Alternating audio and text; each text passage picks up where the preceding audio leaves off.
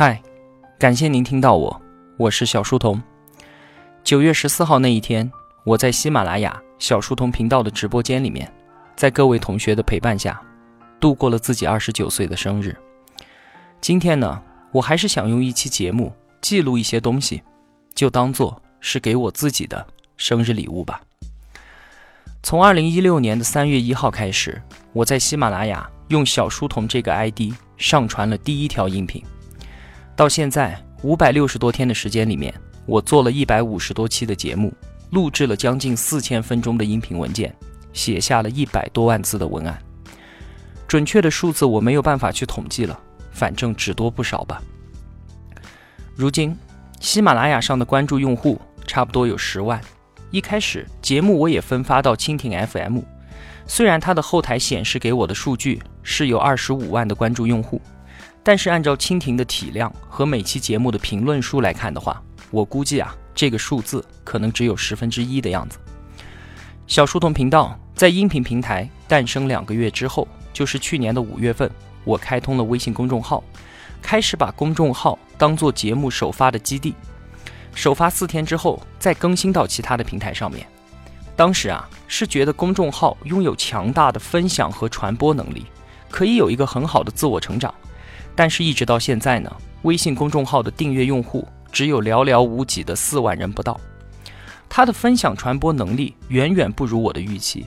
关注公众号的同学基本都是从喜马拉雅上面过去的，而且最最重要的是啊，整个公众号平台它本身已经不再增长了，而且是在迅速的衰落。回想一年之前啊，去年我过生日的时候，当时的公众号订阅人数还不到一万人，单篇图文的打开率。就有四千多了。那在一年之后的现在呢？订阅数增长了四倍，但是打开率竟然原地不动，也是感叹啊，自己身处一部缓缓下降的电梯里面。尽管我在电梯里用力的向上蹦，但结果依然是在坠落。这也是没有办法的事情嘛。不过话说回来，作为音频节目，我想听众啊，也确实更愿意在喜马拉雅这样的音频平台收听。所以呢，喜马拉雅它依然是我们最主要的阵地。当然了，也是有好消息的。最近一个月，我们的节目在网易平台上线了，网易云音乐还有网易公开课。因为有平台的推荐，所以不到十天的时间，在公开课上的订户就已经超过了五万。很感谢网易的认可和帮助。与此同时呢，受到喜马拉雅的邀请，我也在帮大咖读书会制作节目，每个月会在那里解读两本书。这也给我们的频道带来了很好的展示，还有成长的机会。也感谢喜马拉雅这个我们的梦一开始的地方。那在频道起步的时候呢，我就想给同学们搭建一个互动交流的小平台，于是就建立了 QQ 群。现在有三个，一个五千人群，两个两千人群，聚集了六千八百多名同学在这里。因为都是通过我的节目知道的，所以啊，都是一批对着书本有着喜爱之情。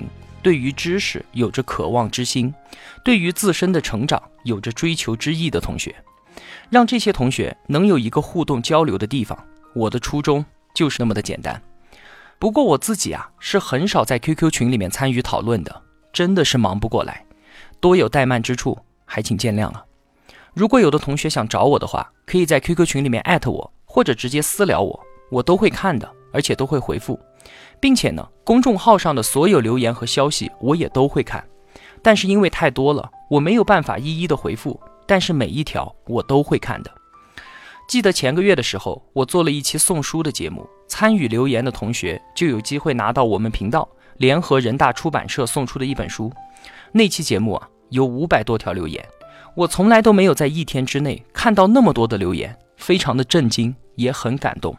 因为留言的内容全部都是对小书童频道的认可、鼓励，还有感谢，我一条一条的全部看完了，很惭愧，我何德何能配得上在一天之内有那么多同学的称赞？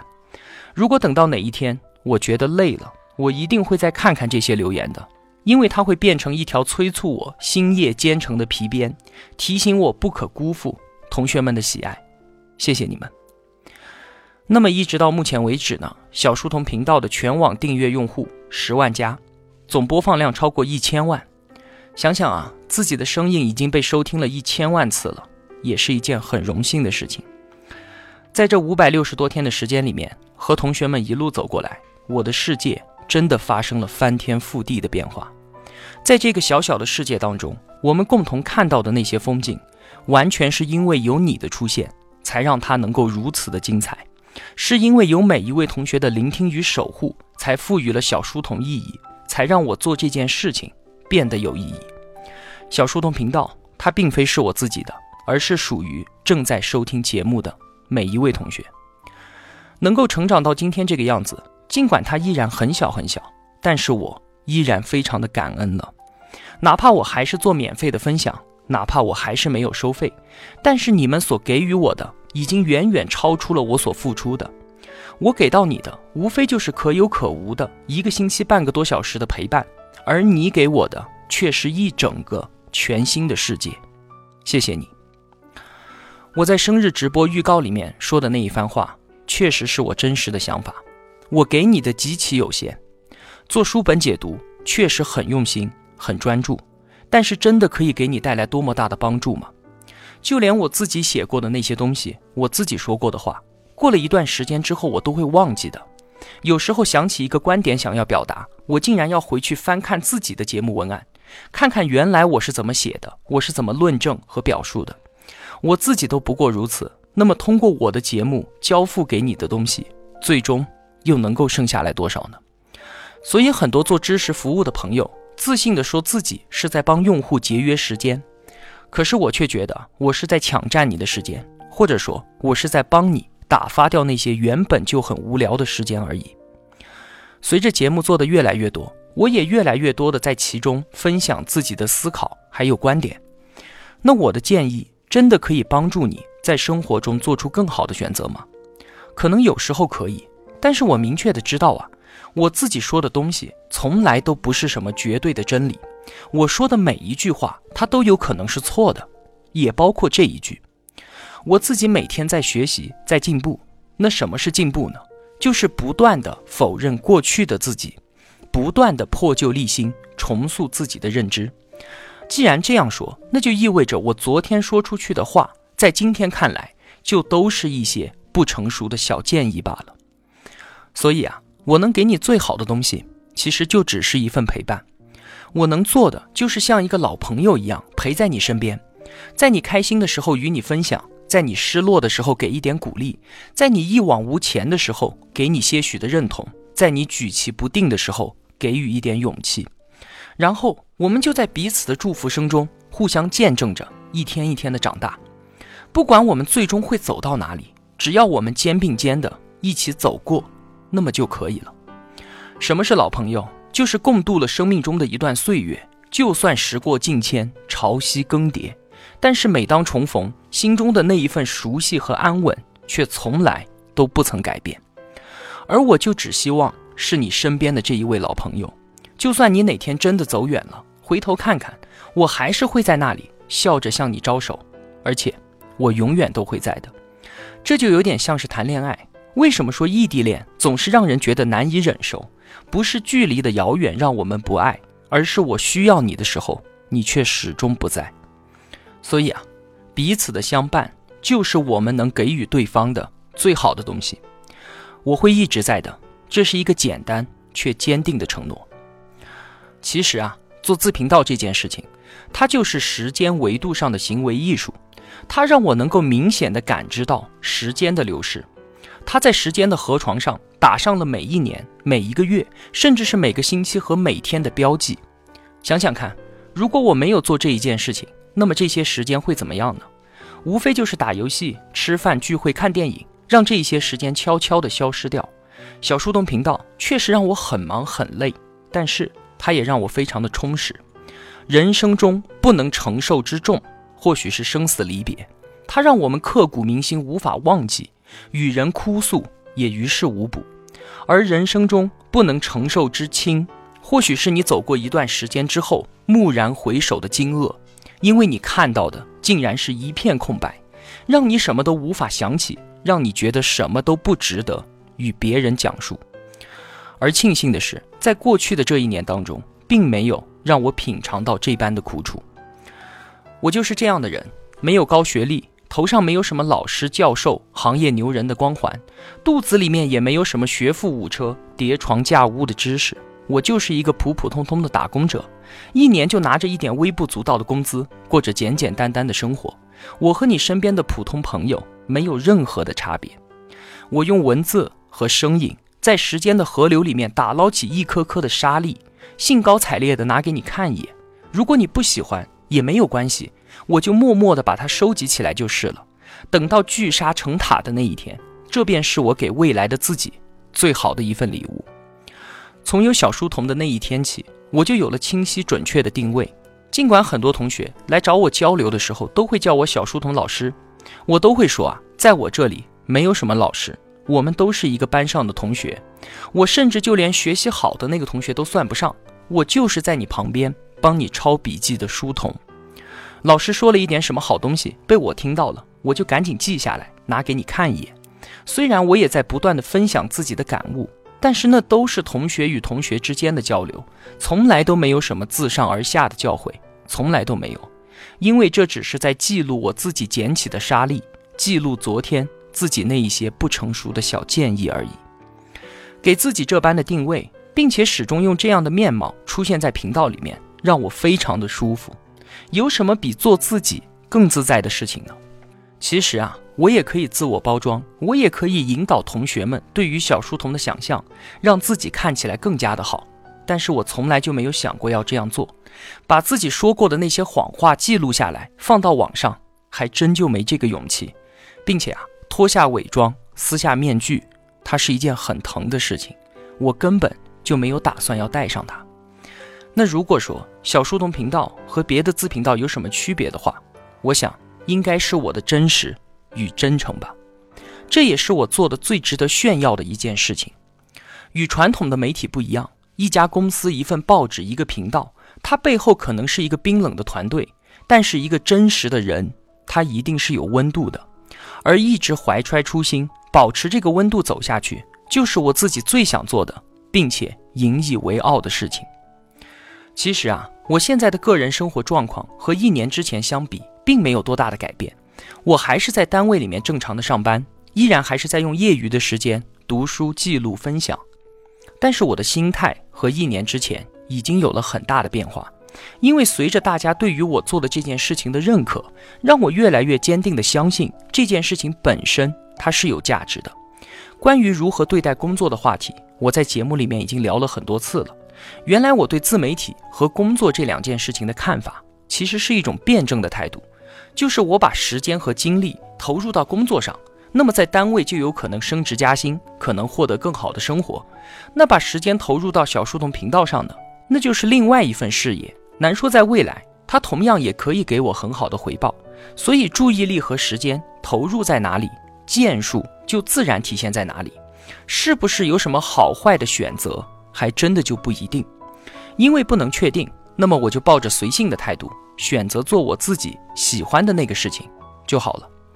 所以啊，这个选择它只是一个辩证的思考，一个感性的决定。那么现在呢，我对这两件事情的态度变了。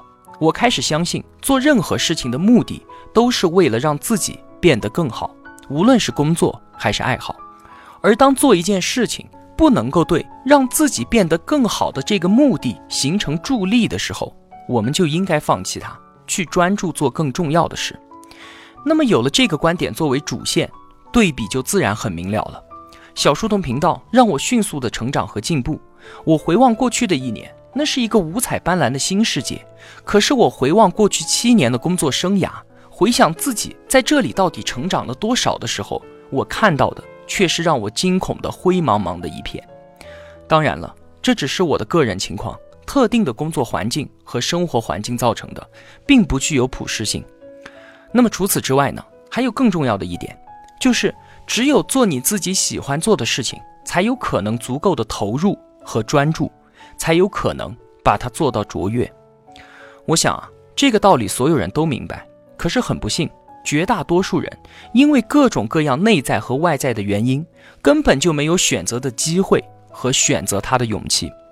经常都有人说啊，佩服我的坚持，能够放弃那么多的休息和娱乐的时间拿来做节目。我就审视了一下自己，我这真的能够算得上是一种坚持吗？貌似不是啊。你听说过有人讲他自己要坚持玩游戏，要坚持吃喝玩乐吗？应该没有吧。因为喜欢，所以不计回报的付出；因为从心底里认可它的价值，所以心甘情愿的投入。归根结底啊，小书童频道对我来说，本来就不是一件需要坚持才能够做得下去的事情。这就如同对心爱的人不计回报的付出，也并非伟大，因为这对我自己而言，本身就是一种幸福。还有快乐。那明白了这个道理，也许就明白为什么那么多人说要减肥，说要坚持运动，而最终却是一败涂地呢？因为任何需要坚持的事情，它一定都是不可持续的。所以，请把“坚持”这两个字从我们自己的字典里面删掉。如果你希望拥有一个健康的身体，要选择一项运动的话，那么请选择你喜欢的，不需要强迫自己去坚持的。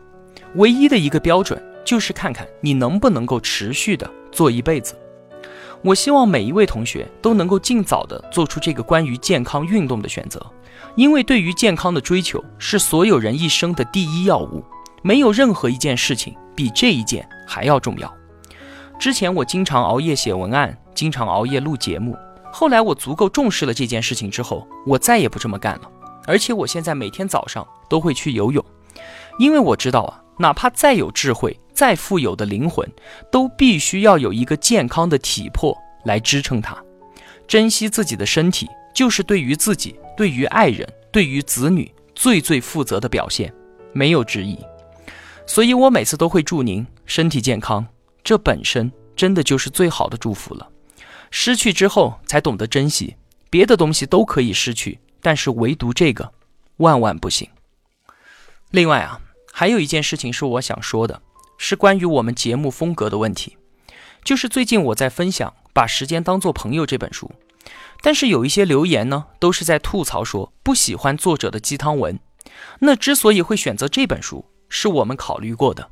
你看啊，我之前解读了几本经济学的书，《一刻经济学》《经济学通识》《魔鬼》和《小岛经济学》，这些都是很浅显的经济学入门书籍。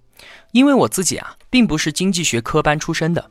再往下讲的话，如果要讲张五常的经济解释，或者是曼昆的经济学原理之类的，我没有这个信心能够讲得好。另外，我还讲了很多关于未来趋势的书，像是《人类简史》《未来简史》，还有《必然》。但是我觉得啊，这些书真的和我们每个人的生活确实有一定的距离感。对于经济学的了解，对于未来局势的判断。当做涉猎学习当然很好，但是它始终还是离我们有一点远，确实难以给自己平常的生活选择提供实质性的帮助。那在这样的情况之下，就选择了《时间》这本书。看完之后，我觉得特别有收获，而且和我们自己的认知水平也算匹配。其实啊，我真的觉得我所分享的这一些个人成长的观点，如果同学们足够清楚明白，还有重视的话。对自己生活行为的改变真的是立竿见影的，因为这就是我们两个人自己的切身感受。但是当我把这些内容分享出来之后，其实反馈的效果啊，并不如我的预期。就是有留言说这些都是没啥用的鸡汤。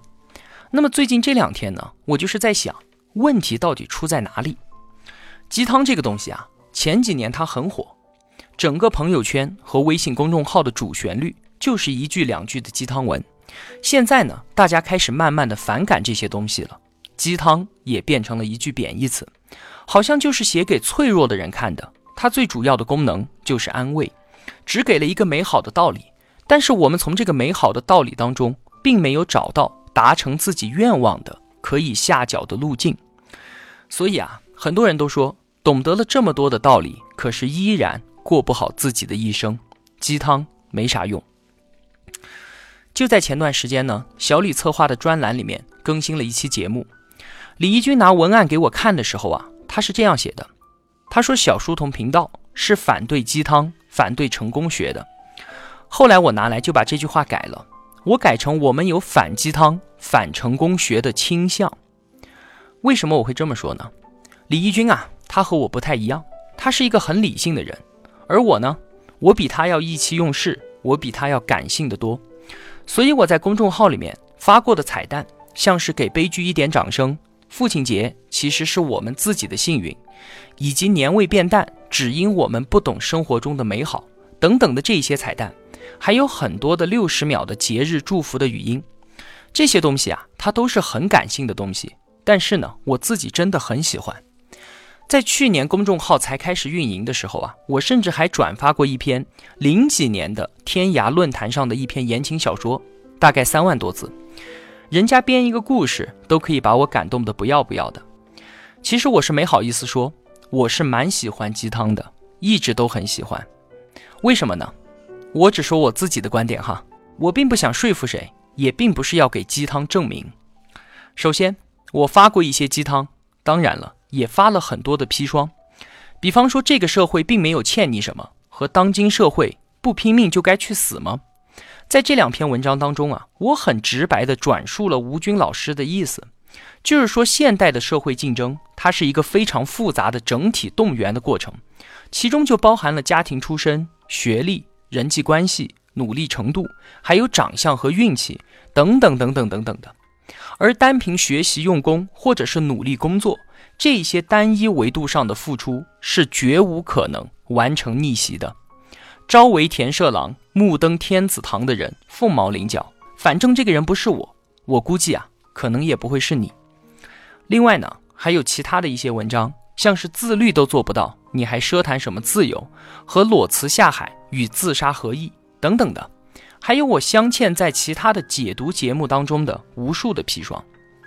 我分享这些东西的目的很直白，就是想让我们对于这个社会，对于自己有更清楚的认知。我不觉得青春就一定要做青春梦，因为我对我自己做过的那些梦，浪费的那些时间感到后悔。原来我上学的时候以为啊，我现在有什么好慌的？等到我上班了，一切都会有的，什么房子、车子、票子都会有的。后来我真的上班了，一个月拿一千六百块钱，我发现我根本养不活自己，别的就更不用说了。紧接着呢，还在做梦。我想啊，到了三十岁，一定什么都会有的。后来，我依然没有改变的过着没羞没臊的日子。现在呢，我马上也就三十岁了，物质上维持正常的生活没有问题，但是富足从来都谈不上。所庆幸的是啊，我上学的时候还算干了一件正事儿，叫做早恋。那么我现在有了自己的老婆，有了自己的女儿乐乐。今天我还有了一帮同学愿意听我在这里胡说八道。谢谢你们，因为当时一直在做青春梦，不能够认清现实，不能够认清自己，不曾为我的梦做任何的努力，所以我没有收获，也是理所当然的。一直到这个后果在我身上如同溃烂一样的足够明显的显现出来的时候，我才感觉到疼，我才去思考，我才去想做一些事情。所以我分享的那些砒霜，就是希望大家不要像我一样的。听听我自己的过错和我事后的忏悔，希望你能够看待世界和看待自己的时候更加清楚一点。那么，砒霜给我们的就是清醒，是冷静，是压力。那我喜欢的鸡汤呢？它为我承担了生活中另一面的东西，这些东西叫做鼓励，叫做希望，叫做美好。这两个面的东西都是我的生活中所不可或缺的呀。只有鸡汤没有砒霜，我肯定活不好，因为没有压力，没有追逐的目标。但是只有砒霜没有鸡汤的生活，要我怎么能够过得下去呢？我觉得鸡汤它本身并非是没有价值的。前两天七夕情人节，我在公众号还有喜马拉雅发了六十秒的节日语音，原文我就不复述了，有兴趣的同学可以去听一下。大意无非就是说珍惜现在。珍惜眼前人，感恩降临到我们生命中的每一个人和每一样东西，这就是纯纯的鸡汤啊！但是发完之后，我很开心。前两天有一位朋友到 QQ 上面来找我说，特别喜欢我的这一段话，把它打成了文字，放在 Word 文档里面，截图给我看。他说要在他结婚纪念日的那天，把这段话发在朋友圈，送给他的老婆，让我不要笑话他。你知道这对我来说？意味着什么吗？有一位同学要在他生活中很重要的那一天，把我写的一段话送给他生命中最重要的那个人。这对我来说可是无上的荣光啊！我怎么可能会笑话你呢？我想啊，这位同学一定会听到这期节目的。祝你幸福。我觉得这就是鸡汤本身的价值，在你生命中一个特定的时刻，被一句话所感动、所鼓舞、所点燃，难道这还不够吗？你还想要怎么样呢？那好，这是我要说的第一层意思。第二层意思啊。听上去可能就不那么招人待见了，就是写下这段话的作者，并没有把这段话当做是一句鸡汤啊，而我们因为不懂他背后的整套逻辑，和他的认知水平不在一个层次，所以我们看不懂。在他看来，已经是再浅显、再直白不过的道理了，但是我们看了之后，只能够弱弱的丢下一句说：“这是鸡汤，对我毫无用处。”然后转身走人。当我想通了这一点之后啊，我更新那些我觉得有价值，但是却被吐槽是鸡汤的内容的时候，我就释然了，因为这根本就不是我的问题，而是你的问题。哪怕我把这一句话背后的整套逻辑都转述出来，试图让你理解，但是你依然拒绝，然后丢下一句鸡汤垃圾，那我真的就没有办法了。我已经尽力了，是你放弃抢救的。比方说吧。把时间当做朋友，做一名终生学习者。你不能够理解，获得一项技能之后，你的世界是会发生翻天覆地的变化的。如果你不能够脚踏实地，耐得住寂寞，明白有一些阶段它就是无法跨越的，我们只能够等待日积月累的努力之后，时间慢慢的回报。如果你不能明白这些话，你就会觉得我学了一年，学了两年，为什么我的生活没有变化呢？那你最终就会觉得是因为我学了这些都是鸡汤，所以我没有改变。那好吧，把时间当做朋友这句话对你来说永远都是一句鸡汤。再比方说，我分享的《富爸爸穷爸爸》在大咖读书会里面，我说，富人是绝对不会为了钱而出卖自己的劳动力的，绝对不会为了钱去打工的。那如果你不能理解富人的思维方式，他们哪怕是在自己什么都没有的时候，依然是把工作看成是个人成长的机会，而不是赚取工资的手段。如果你不能明白这个背后的道理，那么这句话它就是一句鸡汤。而且不止一个人在评论区吐槽这本书，最终导向了他们所谓的鸡汤。再比方说，查理芒格的那一句话：“获得一样东西最好的途径，就是让自己能够配得上它。”你可以问一问认认真真看完《穷查理宝典》的同学，这句话背后是包含了多少东西？他们真的会觉得这是一句鸡汤吗？所以啊，面对这样的质疑，我只能不好意思地说一句：喝鸡汤也是有门槛的。当我们吐槽一个观点、一句话是一句鸡汤的时候，请想一想，是不是因为我们自己配不上去品尝它？好了，啰啰嗦嗦的说了那么多，其实啊，聊这个话题，我只是想表达我自己本身是一个很感性的人罢了。我会继续的在这里分享各种各样我喜欢的东西，砒霜也好，鸡汤也罢，或者我的观点让你觉得浮夸，让你觉得偏激也没有关系。每一期节目都是我从时间河流中打捞起的一颗沙粒，它会不断的给我的世界。添加进新的色彩，我也会拿给你看。不是每一颗人人都会喜欢的，但是对我而言，每一颗它都在闪光。谢谢你给了我小书童频道，给了我这个全新的世界。我会一直在这条路上慢慢的往前走，要不然我们一起再走一段，好吗？每一年我过完生日，天气就开始慢慢的变冷，我对着镜子穿上外衣。看着里面这一张熟悉的面孔，我对他说：“谢谢二十八岁的你不负时光，谢谢你保持初心，专注当下，对未来不做奢望。任何惊喜的降临，它都是意外的馈赠。我现在转过身，邀请您与我同行。愿现在的我们配得上未来自己的一声感谢。”我是小书童。我在小书童频道与您不见不散。